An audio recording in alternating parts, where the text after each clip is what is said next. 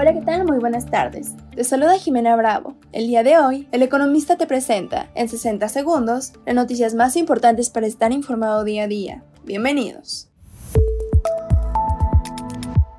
En primer plano, tras el accidente en el centro de control Notch Alpha, la calificadora Fintel Ratings se bajó la calificación de incumplimiento de emisor de largo plazo en moneda local y extranjera de Pemex, a B+, desde BB- con perspectiva negativa.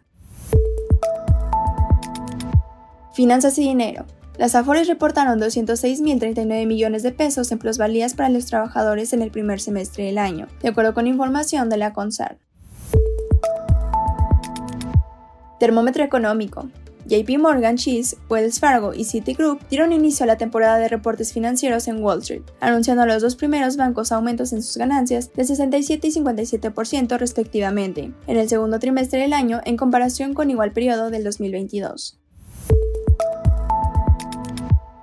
Mantente informado con el economista. No olvides seguirnos para no perderte tus 60 segundos de noticias.